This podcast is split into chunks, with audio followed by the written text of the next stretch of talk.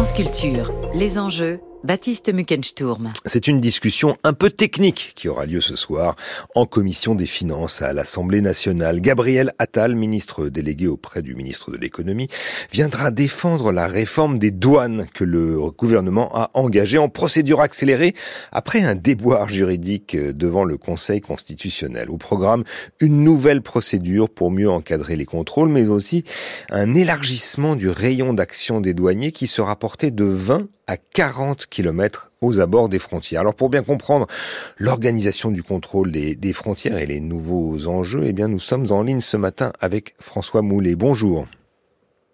Bonjour. Vous êtes géographe, maître de conférence à l'université euh, d'Artois. Vous êtes un grand spécialiste des frontières. Vous avez fait d'ailleurs paraître en 2017 un ouvrage tout simplement intitulé Frontières au pluriel. C'était aux presses universitaires de Bordeaux. François Moulet, avec la réforme en cours, est-ce que la frontière s'élargit et son contrôle se renforce? Alors, en réalité, on peut ni dire que le contrôle se renforce, parce qu'en réalité, les douanes ont toujours fait leur travail avec un, un rayon assez large de, de possibilités d'action. Euh, je dirais que plutôt, elle va être euh, plus clairement euh, définie. Mais le, il y a le code de douane français, mais il y a aussi le code des douanes européen que la, la France est obligée d'appliquer depuis 2016. Hein. Mmh. Donc, de toute manière, on voit bien qu'on a une évolution pour que les douanes puissent être le plus efficaces possible. Mmh. Est-ce que vous pouvez nous rappeler, euh, François Moulet, ce que, les, ce que, ce que j'évoquais euh, en, en, tout préambule de cette émission, à savoir quel est l'événement qui a provoqué, qui, qui, qui accélère, qui fait que cette procédure euh, est accélérée euh, pour, euh, disons, euh, réformer les douanes? Qu'est-ce que s'est-il passé? Là, ce qui s'est passé, c'est qu'en réalité, le, le, code des douanes est celui qui donne le plus de liberté à un corps de, de, de contrôle de l'État euh, pour pouvoir euh, arrêter, par exemple, un véhicule euh, et fouiller. Les, les, le... Jusqu'à maintenant, c'était un petit peu en dehors de toute procédure judiciaire mmh. et le Conseil constitutionnel a tout simplement euh, constaté que c'était liberticide mmh. et qu'à partir de là, il fallait mieux encadrer les, les règles de, ce corps qui dépend directement du ministère des Finances. Mmh. Et effectivement, hein, c'était le, canard enchaîné qui a révélé euh, il y a quelque temps, c'est la découverte de 47 000 euros en petites coupures cachées dans la portière d'une voiture à un péage d'autoroute en 2019 qui a donc amené euh, les sages à se pencher sur les conditions dans lesquelles sont effectuées les fouilles des douanes. Et d'ailleurs, euh, saisi par l'avocat de l'automobiliste, eh bien le Conseil constitutionnel a jugé en septembre dernier que l'article 60 présentait donc un risque d'atteinte euh, à la liberté d'aller et de venir et au respect de la vie privée, ce qui fait c'est ça qui a conduit à, à la réforme euh, dont on parle ce matin. Et le plus surprenant, c'est que cette, euh, euh, ces règles douanières, là pour le coup, ont plus de 70 ans. Jusqu'à maintenant, elles ne posaient aucun problème, puisqu'on considérait que les douanes avaient besoin d'une très grande liberté, et surtout de ne pas avoir à engager une procédure pour pouvoir travailler le plus discrètement possible. Et finalement, on va vers plus de transparence, mais aussi douanier, euh, plus de complications en termes de procédure, et ça veut dire que, notamment au bout de 4 heures, ils seront obligés de rentrer dans une procédure euh, légale, comme le fait la police, euh, etc. Donc finalement, on, met les douanes dans, un, dans une logique d'un service classique de, police et de sécurité. Mmh. Vous diriez que le, travail des douanes, leur compétence première, c'est le contrôle des marchandises et, non celui des personnes qu'on soit bien clair, on a d'un côté le contrôle des personnes, c'est la police aux frontières, ça dépend directement du ministère de l'Intérieur. Et au niveau des règles européennes, ça correspond aux règles de l'espace Schengen. Et de l'autre côté, on a euh, les échanges de marchandises, et là qui dépendent directement des règles de l'Union européenne ça c'est important, et les douanes dépendent du ministère des Finances. Mmh. Ce qu'on constate, c'est que le, le, les douanes ont finalement euh, trois missions, hein, trois grosses missions. Euh, la première, c'est de vérifier que tout ce qui rentre dans l'espace, ah, pas que français en réalité, c'est dans l'espace européen, soit aux normes euh, européennes. Hein. Je prends un exemple, là, au moment de l'été, là, tous les jouets de Noël vont commencer à rentrer, vérifier que les jouets soient conformes aux normes européennes pour que les enfants soient pas en danger en jouant. Ça, c'est la première mission. La deuxième mission, c'est de faire en sorte que les produits illicites euh, soient bloqués euh, le plus tôt possible dans leur rentrée sur le territoire. Et le troisième, on a tendance à l'oublier, bah, c'est tout simplement de percevoir les taxes des produits à l'importation. Et justement, oui. C'est pour ça qu'il y a cette dépendance ouais, mais au ministère de la, euh, des Finances. Ça s'opère en grande partie dans, dans les bureaux, euh, à partir des déclarations euh, d'importation que, que vous évoquez. Absolument. D'autant que les, euh, le code douanier européen euh, demande à ce que toutes les marchandises soient prédéclarées avant l'arrivée sur le territoire européen. Un 72 heures avant, euh, par exemple, quand vous avez un navire qui arrive dans, dans un port, qui approche d'un euh, les services ont déjà la totalité du contenu, conteneur par conteneur. Donc en réalité, une grosse partie des, des contrôles se fait dans les bureaux, mais surtout par les outils informatiques. Ça, mmh c'est la première étape. Et quand il y a un doute, et ça c'est l'expertise des, douaniers, euh, quand il y a un doute, à ce moment-là, bah, ils vont euh, décider que tel ou tel conteneur soit euh, sur, contrôlé, ouvert et vérifié. Mmh. Mais, mais, quels sont les, lieux, cette fois-ci tangibles, hein, les lieux privilégiés du, du contrôle actuellement? Ben, c'est là où on voit que la géographie, la, la frontière a été un peu bouleversée. C'est on a l'image que les contrôles se font à la ligne frontière, vous le disiez en introduction, hein. euh, et en réalité on s'aperçoit que les lieux maintenant, bah, les premiers surtout pour les marchandises, ce sont les ports. Vous le disiez. Ensuite, ça va être ouais. les ports, hein, c'est quand même les premiers lieux d'entrée. Ensuite, bah, ça va être les, les aéroports. Donc là, c'est vraiment des lieux points qui, qui sont au cœur du, du territoire, mais c'est aussi l'ensemble des plateformes logistiques où vous pouvez avoir des, les produits qui vont être dédouanés directement sur la plateforme logistique.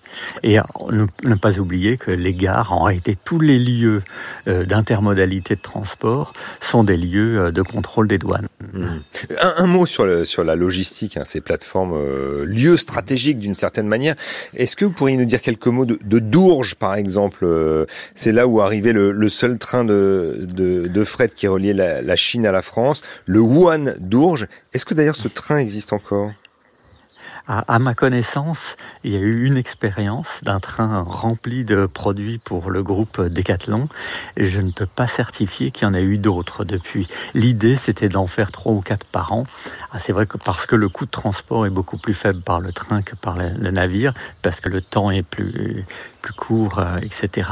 Mais je ne peux pas vous certifier que le groupe Decathlon ait euh, refait l'expérience. Mmh. Le groupe Decathlon, euh, c'était les douanes qui vérifiaient si, pour le coup, ce sont les douanes qui vérifiaient quels étaient les, les le contenu de ce qu'importait le groupe Decathlon? Bah, ce qu'il faut comprendre, c'est que des, groupes, euh, assez décathlon, mais d'autres, hein, importent euh, dans l'espace européen à peu près 95% de leurs marchandises hein, qu'ils commercialisent. Donc tous les produits sont déclarés à l'entrée dans l'espace européen. Et finalement, une plateforme logistique, ça va être le lieu où les, produits vont être éclatés pour euh, être distribués dans les différents centres de commercialisation. Et c'est donc à cet endroit-là, dans la plateforme logistique où on peut considérer que la marchandise euh, n'est plus sous douane. Hein. et à ce moment-là, c'est là où les contrôles peuvent avoir lieu. Dans les grandes plateformes comme celle de la Poste, par exemple, vous avez directement des douaniers qui travaillent 24 heures sur 24 pour vérifier euh, le contenu des colis. Au moment où ils sont scannés, s'il y a un doute, bah, c'est pas le personnel de la Poste qui va pouvoir le contrôler, ça sera le personnel des douanes. Et c'est la même chose euh, sur les plateformes comme celle d'Amazon, par exemple? Absolument. Le, à partir du moment où vous avez une cargaison qui entre dans l'espace de, de, l'Union européenne, ben, il va y avoir un contrôle du contenu. Ah, le contrôle pour la majorité, ça va être un contrôle numérique sur les fichiers euh, déclarés. Mais s'il y a un doute par rapport à un fournisseur qui a déjà euh, posé des problèmes, ben, à ce moment-là, euh, il va y avoir contrôle. Ça, c'est l'expertise des, des, services des douanes qui est de plus en plus euh, sophistiquée. Mmh. Euh, là où est le contrôle, finalement, c'est là est la, la, frontière, pourrait dire. Donc, ce n'est plus une ligne, et c'est bien de ça dont on parle ce matin. Exactement, exactement. On est sur des, logiques de territorialisation de, du contrôle.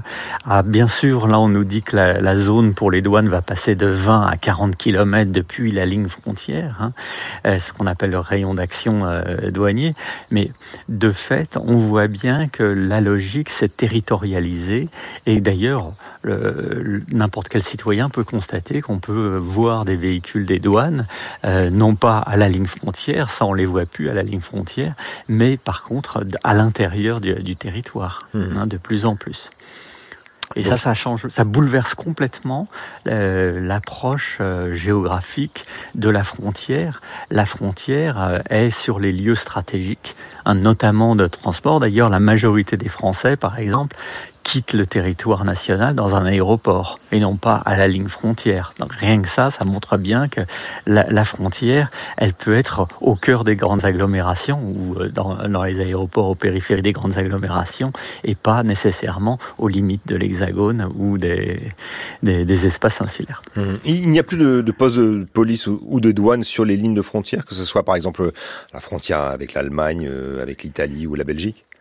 Oui, à tous, tous les, toutes les lignes qu'on appelle des diades, c'est-à-dire des, des, les, les, interfaces avec nos, nos, voisins, toutes les lignes concernées où on est en lien avec l'Union européenne et l'espace Schengen, on a démantelé les postes frontières. Ça ne veut pas dire qu'il n'y a plus de, présence de personnel, mais ça va être du personnel beaucoup plus mobile.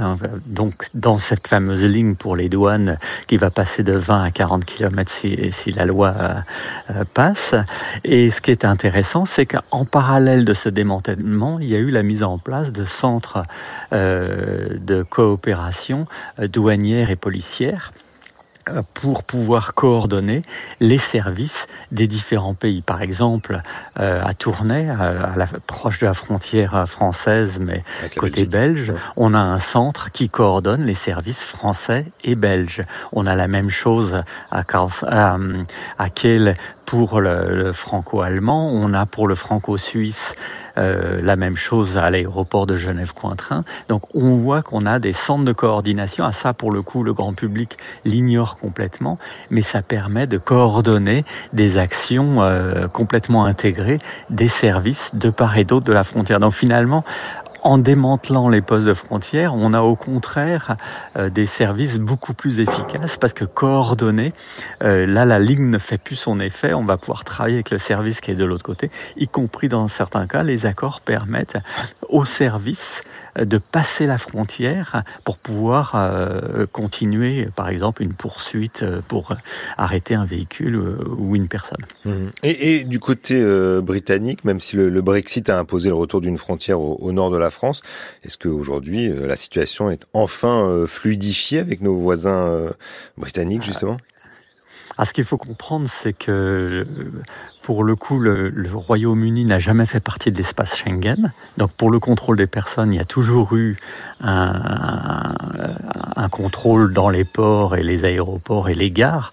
Hein, par exemple, quand on va à Londres depuis Paris, ben on passe la frontière à la gare du Nord. Donc on voit bien que là, la, frontière, on la passe très tôt au cœur de, la capitale française. Et à ça, ça a toujours existé. Par contre, comme le, le Royaume-Uni faisait partie de l'Union européenne, euh, ben on avait les mêmes normes en termes de, de, produits, etc. Il n'y avait pas de taxes à l'importation, par exemple, pour le passage Grande-Bretagne vers la, euh, vers la France.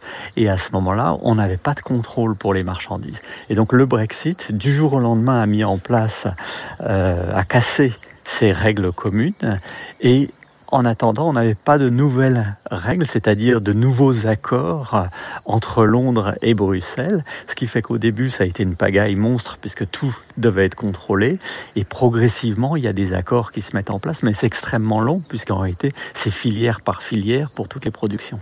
Mmh. En fait, on voit bien à vous entendre que l'intégration européenne et, la création de, l'espace Schengen euh, ont complètement bouleversé les frontières. On pouvait les, croire euh, d'ailleurs euh, mises à bas, effondrées, un peu comme un, mur qui chute, mais en fait, les contrôles, n'ont pas cessé pour autant.